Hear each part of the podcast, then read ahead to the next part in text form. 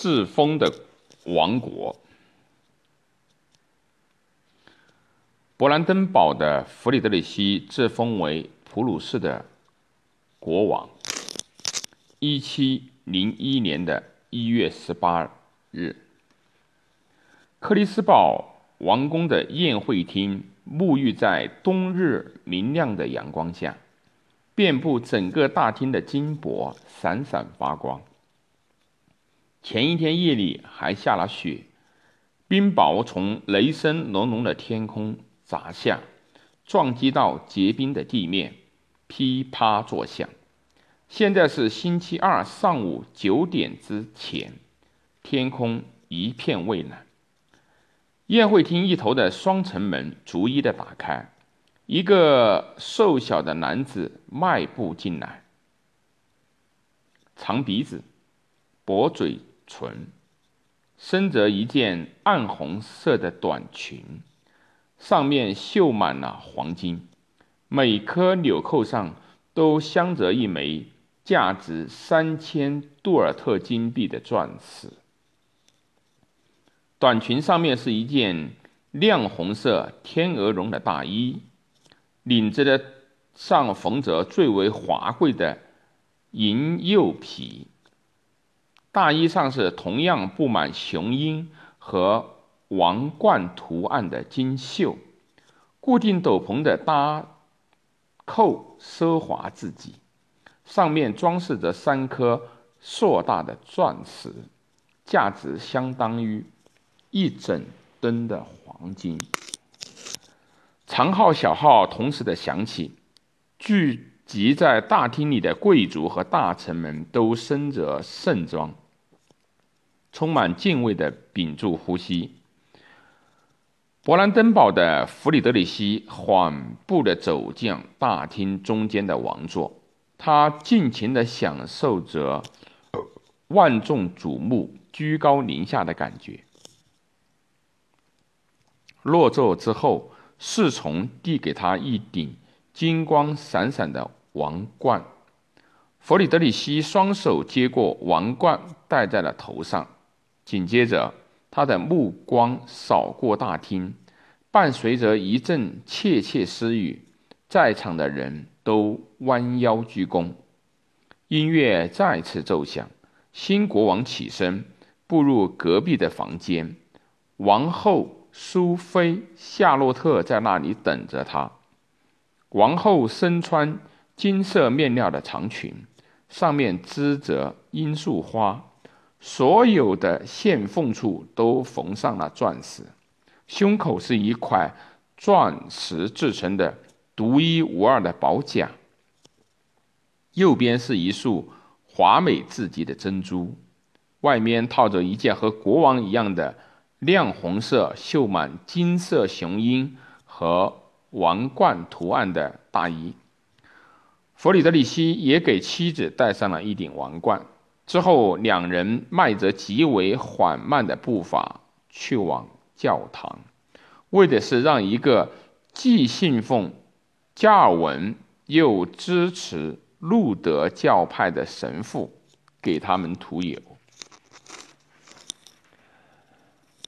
被19世纪的文学家戏称为“矮人弗里德里希”的首位普鲁士的国王。像一棵被装饰过的圣诞树一样，参加了加冕仪式。这位霍亨索伦家族的后代极爱虚荣，又乐于享受，完全没有新教教徒的样子。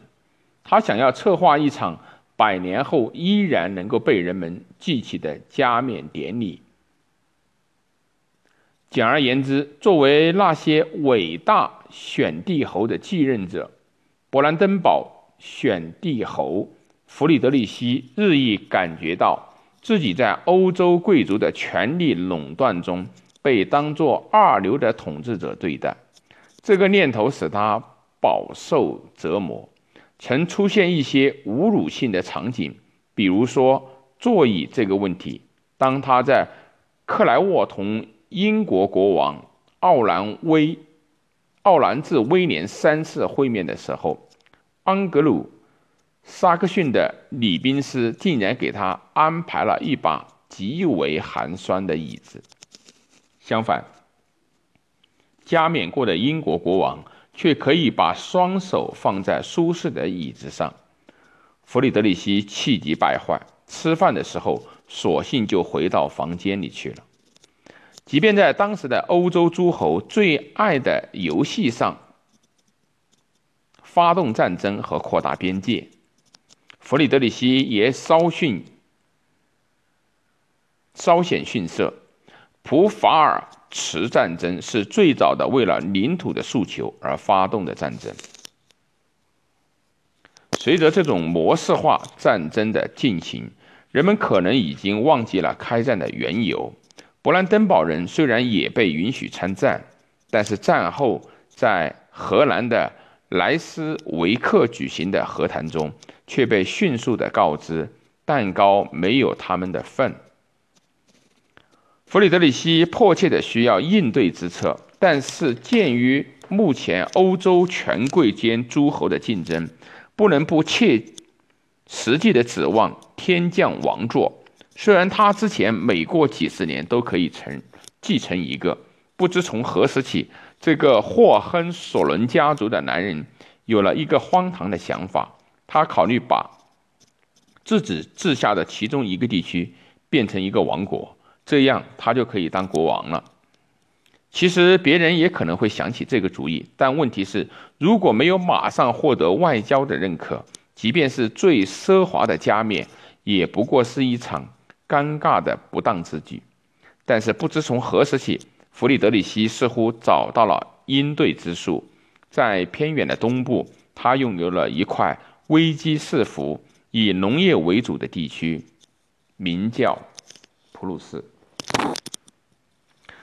这块地方是他从德国骑士团的最后一位首领那里继承过来的，因为这位首领同样出生于霍亨索伦家族。好的地方在于，这一地区并不属于瓜分秩序早已定死的德意志神圣的罗马帝国。普鲁士的国，普鲁士的首都叫国王山，名字也饱含深意。如果弗里德里希在这里加冕的话，虽然他只是这个偏远的普鲁士的国王，但是绝对没有人反对他在自己家里面可以时不时的戴戴王冠。萨克森的选帝侯最终也如法炮制，他吞并了波兰，并在那里接受了王冠，而且让德累斯顿的人民称呼他为陛下。但是整个事情只有至高无上的德皇同意的情况下才能够成功。当时的德皇叫莱布尔德，坐镇在维也纳，是哈布斯堡王朝的主人。一开始，他对弗里德里希的计划并不感兴趣。他很傲慢地回复弗里德里希的外交使臣：“我们不需要一个波罗的海边的强盗皇帝。”这就是那笔高达三十万塔勒用于贿赂维也纳高官的钱，好事打了水漂。但是随后，莱布尔德的态度有所缓和。具体是因为一笔极为诱人的无本买卖，在西班牙的王储争夺战中，勃兰登堡愿意无偿的提供八千名士兵，用来支持哈布斯王哈布斯堡王朝。随着战争的局势越来越严峻的发展势头，莱布尔德对这样的支持自然求之不得。此外，他准确估计了弗里德里希的野心，很明显，这个目中无人的小个子还另有所图。那么，最好的做法就是及早的把他拉拢到哈布斯堡皇室这一边，这样就可以阻止不利于自己的军事联盟。一七零零年的七月九月十六号，德国皇帝为勃兰登堡的弗里德里希签发了所谓的加冕协定。至此，弗里德里希再没有任何的障碍，几乎整个的宫廷。三个中队的保镖和上百瑞士人陪同国王和王后前往六百五十公里以外的克里斯堡。